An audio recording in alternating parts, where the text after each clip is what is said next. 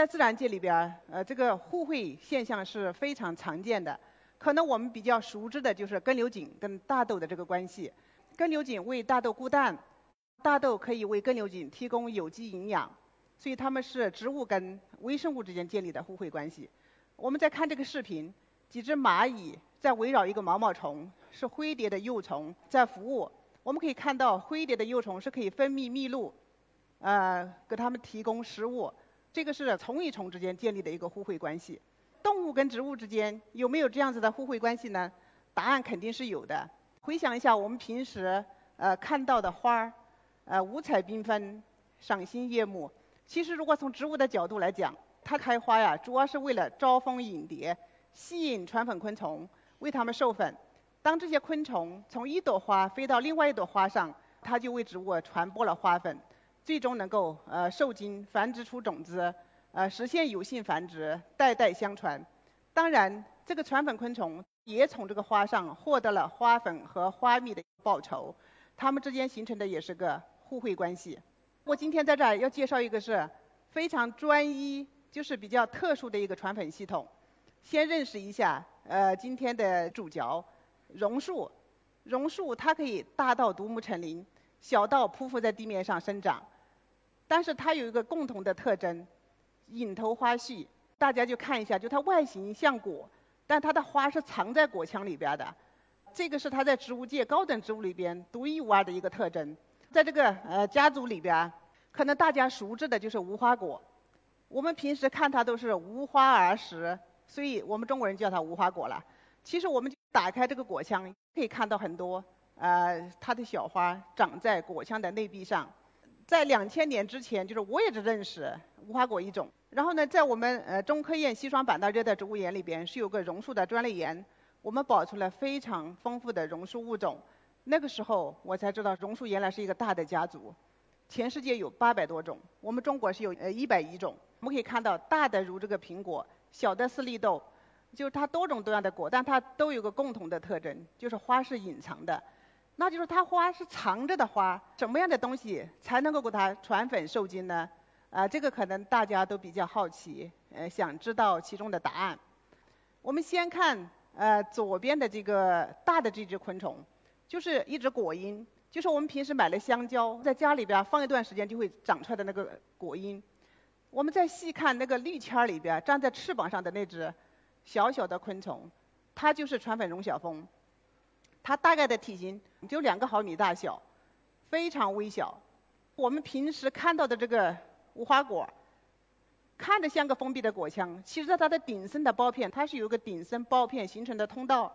这个通道通常只有这个绒小蜂可以开启，然后呢爬行进入到果腔里边，接触到此花。所以呢，只有这类非常特殊的昆虫才能为它传粉受精。进气传粉的绒小蜂，它通常也把它的后代产卵在这个果里边，然后繁衍后代。所以它们两个繁殖上是息息相关。就为了能够进入这个果腔，有效为榕树传粉，这个绒小蜂形态啊，发生了很多适应性的演化。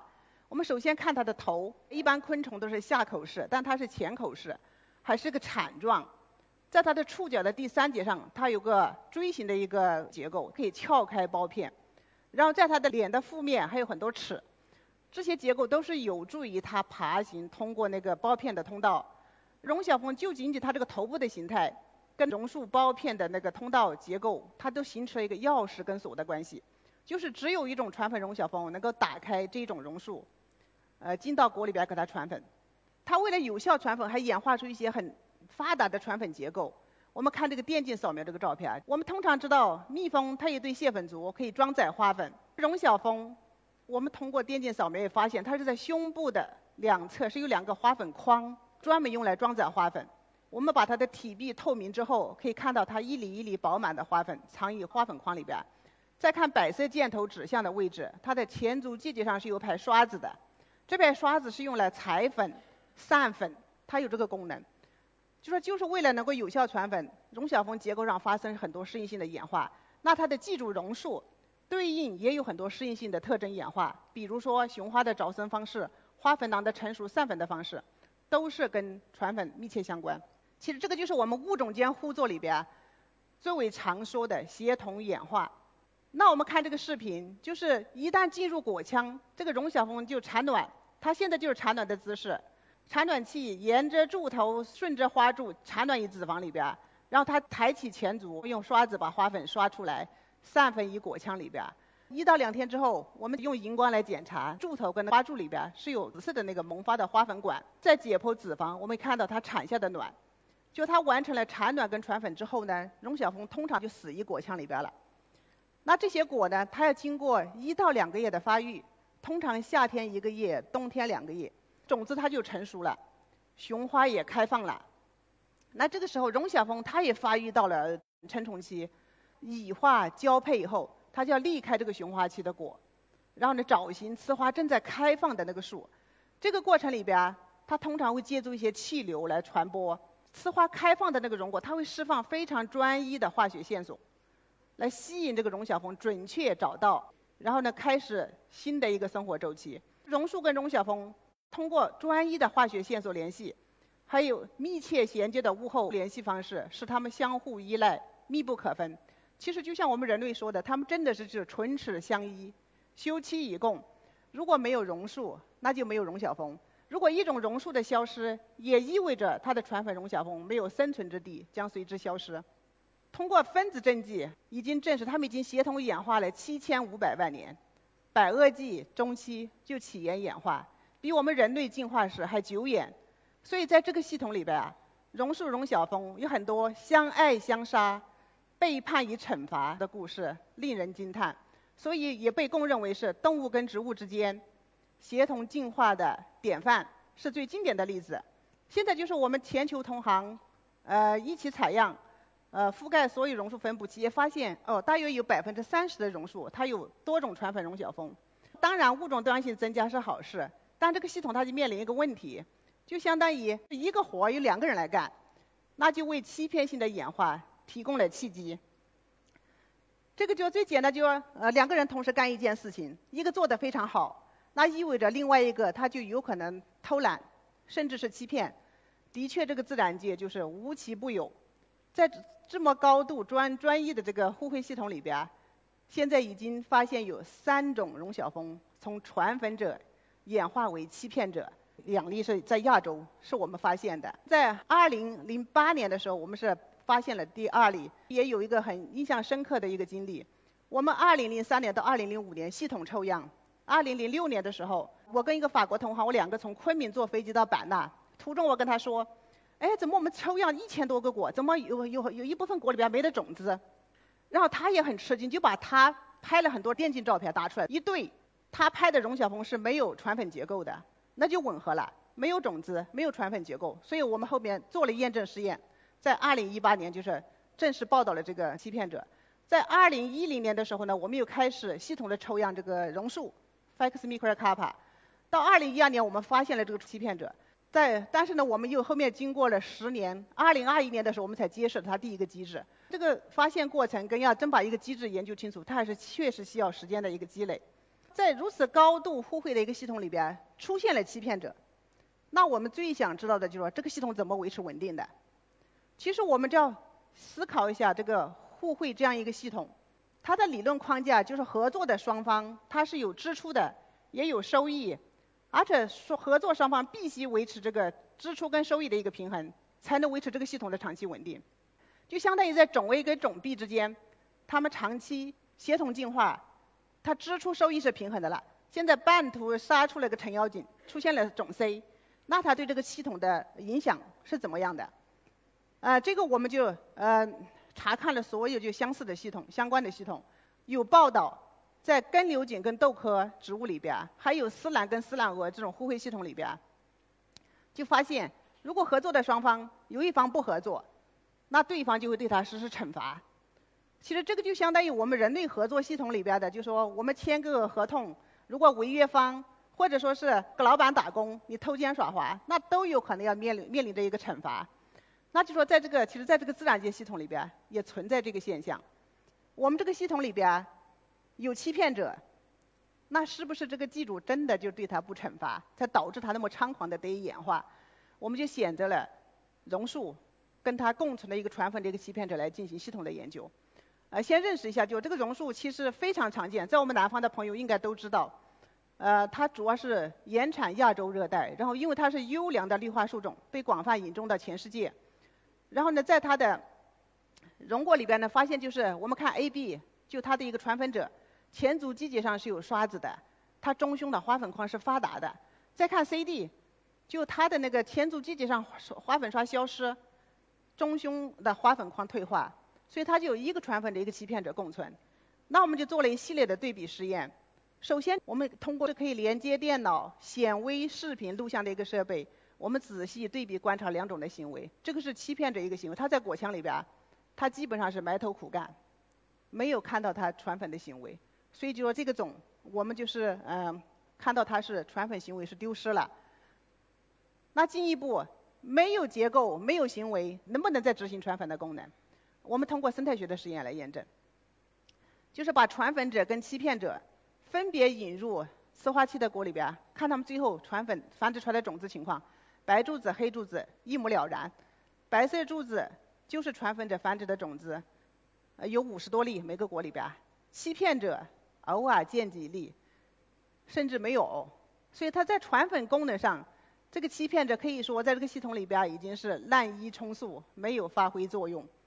所以就说我们从不同角度证实它确实是一个真正的欺骗者。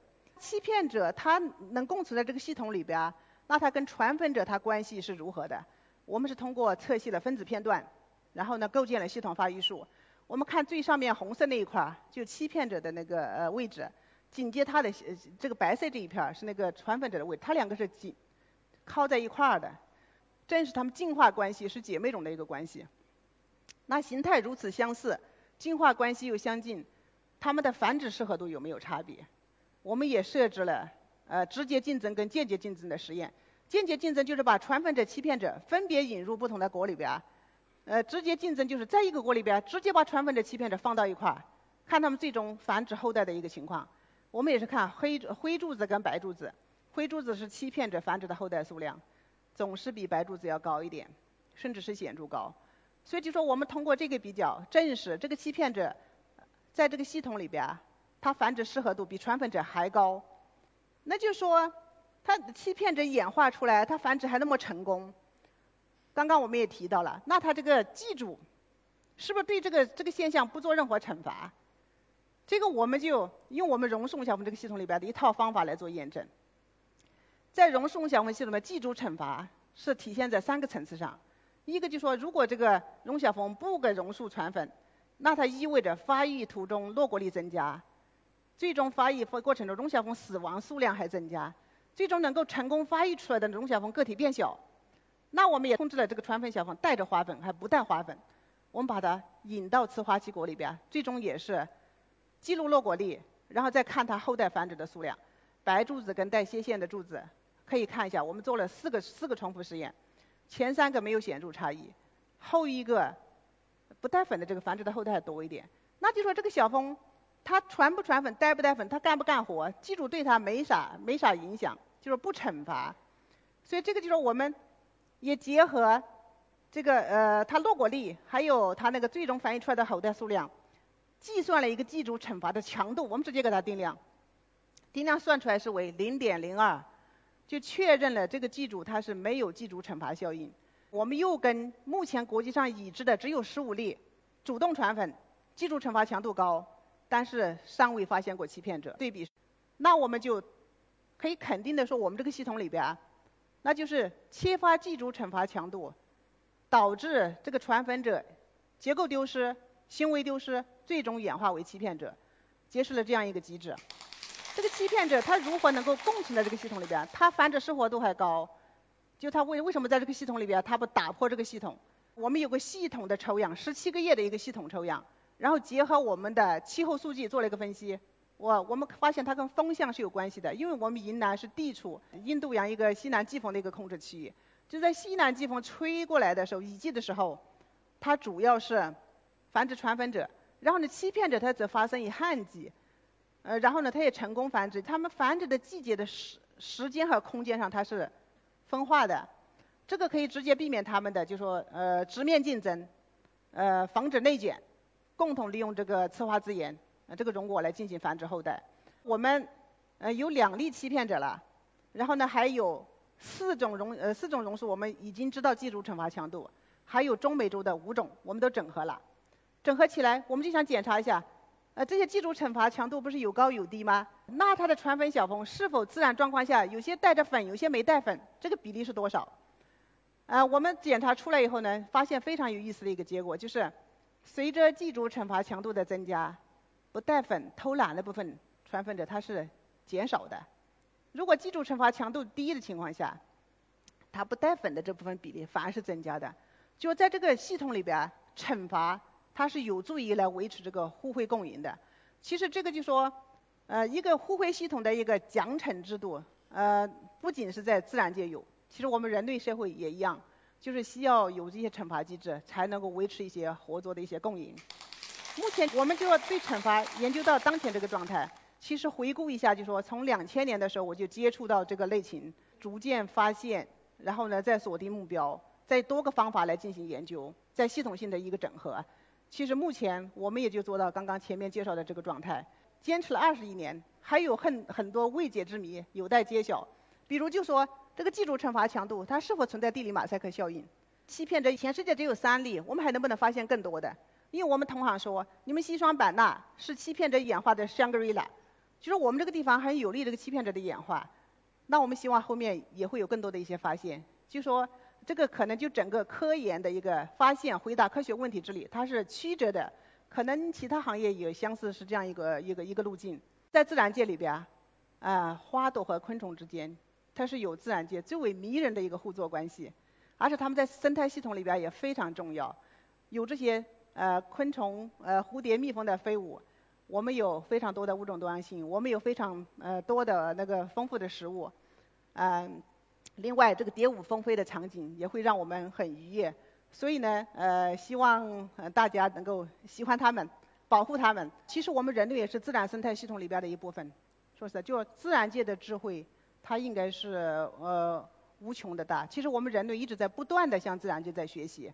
如果说效率，呃效率这块，就说我们可能人类为就是我们呃会有实用工具，然后呢我们很多有很多先进的技术可能会加速我们的一些变化。比如最简单现在这个育种，就它有很多技术手段可以加速它向前进。